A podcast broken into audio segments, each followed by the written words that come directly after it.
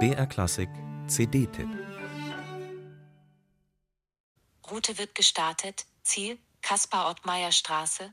Nur ein Straßenname ist von ihm geblieben, in Nürnberg, Heilsbronn oder Amberg. Und wahrscheinlich ahnen dort nicht einmal die Straßenbewohner, dass der Namensgeber einst ein berühmter Komponist war. So sehr ist seine Musik in Vergessenheit geraten.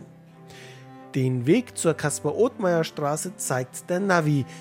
Den Weg zu Kaspar Othmeier selbst weist nun diese CD. Ich armes Kreuzlein kleine, was soll ich armes Maus? Fröhliche Lieder, fromme Motetten.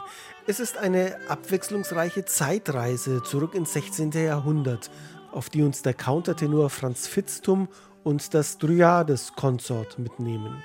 Und auf der begegnen wir einem begabten und ehrgeizigen jungen Musiker, der mit 16 seine Heimatstadt Amberg verlässt, um in Heidelberg in der kurpfälzischen Kapelle zu singen und an der Uni zu studieren.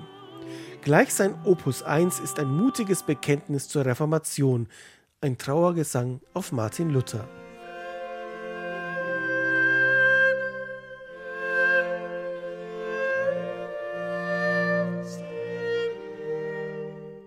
Als Protestant und Humanist wird Caspar Othmeier zum Leiter der Lateinschule im fränkischen Heilsbronn berufen, dann zum Propst an der Ansbacher Gumbertuskirche. Bald gilt er als ein hoch und weit berühmter Musikus.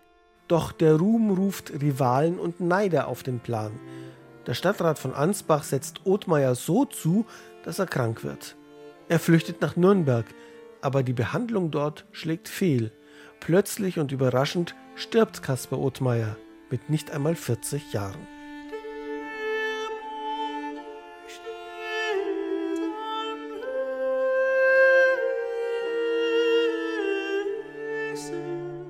Franz Fitztum und das Gampen-Konsort unter der Leitung von Silvia Tecardi kombinieren Othmeyers Musik mit Stücken von berühmteren Zeitgenossen. Das garantiert Kontraste und demonstriert zugleich, wie gut der Amberger mit den Großen seiner Zeit, wie Ludwig Senfel, Heinrich Isaak oder Paul Hofheimer, mithalten konnte.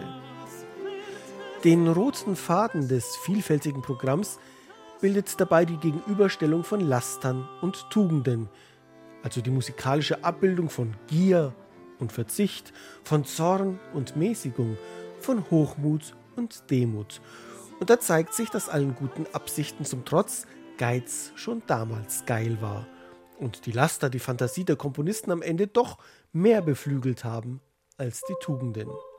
Wie Lorenz Lemlins lustiges Lied vom Kuckuck als Ehebrecher beweist. Der Putzkampf auf dem Zaune saß, der Putzkampf auf dem Zaune